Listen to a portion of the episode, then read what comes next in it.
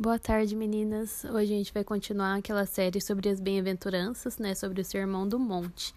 E hoje a gente vai falar sobre Mateus, a gente continua lá em Mateus, sobre a parte que fala bem-aventurados os que têm fome e sede de justiça, pois, de justiça, pois eles serão saciados. Quando a gente tem fome, quando a gente tem sede, pensando agora no lado natural, no lado normal, isso incomoda a gente, né? E se vocês forem dar uma pesquisada no Google, tem um tanto de tempo, né, um tanto de dias que o ser humano consegue aguentar sem comer ou sem beber água. Eu não lembro ao certo, na célula quarta-feira o pessoal chegou a falar 30 dias, mas é legal depois vocês darem uma pesquisada para ter certeza. E essa é uma necessidade que existe no ser humano, né? De se alimentar, de se hidratar. É uma necessidade que existe. Então, quando a gente chega nesse versículo em Mateus falando: Bem-aventurados aqueles que têm fome e sede de justiça, porque eles serão saciados.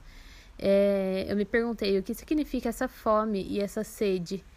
Então, a gente vai entender um pouquinho mais sobre isso hoje. Eu fui pegando as palavras do grego daquele jeito que vocês sabem que eu gosto, então eu vou explicando para vocês. Então, partindo desse entendimento de que é, no lado natural a gente tem fome, tem sede e isso é natural, é, no nosso lado espiritual, né? Deus, ele lá em Eclesiastes fala que ele plantou esse anseio, essa fome por eternidade nos nossos corações. Quer dizer, ele foi intencional nisso, ele plantou esse desejo, esse, essa sensação de que a gente precisa buscar por isso. Então agora a gente vai para o lado do grego, é, o versículo lá em Mateus quando diz que aqueles que têm fome e sede de justiça, a palavra fome vem do grego peinal. Se vocês pesquisarem naquele aplicativo Blue Bible Letter, ele tem tudo certinho, é bem legal de ler. E a palavra peinal lá, ou, é, que é traduzido como fome, na verdade quer dizer tipo um desejar ardentemente. É uma fome no sentido de tipo quando a pessoa realmente está faminta, assim. Quando vocês veem em lugares extremos e tal. É essa fome, não é aquela fome tipo acordei tarde no final de semana e hum, tô com um pouco de fome. É uma fome tipo, eu realmente preciso me alimentar porque eu preciso ser saciada. É um negócio intenso. E é dessa fome que Mateus está falando lá no Sermão do Monte, sabe? Então, se a gente vê por esse lado, buscando no grego, o versículo, que esse principal que a gente está estudando, diz: aqueles que desejam ardentemente, aqueles que buscam intensamente serem é, essa fome, né? Estes serão saciados. Então é algo legal da gente parar e pensar. Eu tenho buscado ardentemente pela presença de Deus, eu tenho buscado ardentemente conhecer mais dele, porque são essas pessoas que buscam ardentemente que são saciadas. Porque se está na Bíblia, essa é uma promessa, né? Então, se a gente buscar ardentemente, a gente vai ser saciado. E nesse mesmo versículo falam que aqueles que têm sede de justiça também serão saciados. E a palavra sede aí nesse versículo, ela fala, ela vem do grego dipsal.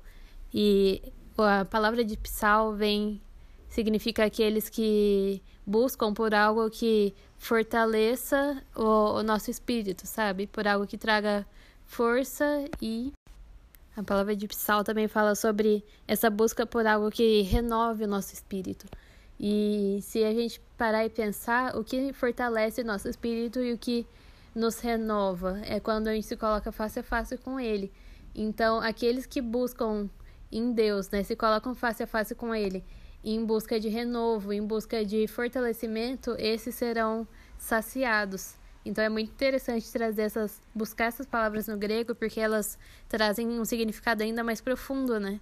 Ajudam a gente a entender de fato quem serão aqueles que serão saciados, de que maneira a gente deve buscar, de que maneira a gente deve desejar para que a gente possa ser saciado. E essa fome, essa sede que Deus colocou dentro da gente, como diz lá em Eclesiastes, é o que nos move a continuar buscando e buscando mais intensamente e buscando mais profundamente quem Ele é. Porque quando a gente se olha nos olhos dele, a gente começa a entender quem a gente é e a gente começa a entender a grandeza de quem Ele é, sabe? A gente começa a entender a soberania dele e o caráter dele e É isso que a nossa alma busca, é isso, essa é a nossa fome, a fome que foi colocada dentro da gente. Então, quanto mais a gente se alimenta disso, mais a gente quer provar disso, porque a gente sabe que é inesgotável, né? E um exemplo que a gente tem muito legal na Bíblia sobre é, alguém que expressa essa fome, essa sede por Deus, é Davi lá em Salmo 63. Ele diz que todo ser dele anseia pela presença de Deus como uma terra seca anseia por água. Isso é algo tipo muito intenso, porque lá no sertão eu pude ver, né, a terra rachada, e realmente a terra ela clama por água, ela clama por vida, né? Então, é realmente assim que a gente precisa ser, sabe? A nossa fome, a nossa sede precisa clamar pela presença dele, precisa clamar por se colocar face a face com ele, porque é assim que a gente é transformada a imagem e a semelhança dele, né? E isso é dito lá em 2 Coríntios 3,18, que todos nós, aqueles que contemplam o Senhor face a face, são cada dia mais transformados por Ele, né? Porque quando a gente se coloca face a face com Ele, é impossível que a gente não seja transformada, porque a glória dele nos molda. Tipo, a gente tá face a face com Ele, a gente começa a ver a soberania dele, entender quem Ele é, entender quem a gente é o quanto a gente ainda precisa ser mudada, o quanto a gente ainda precisa amadurecer e deixar as coisas desse mundo para poder viver em plenitude as coisas que ele tem pra gente, né?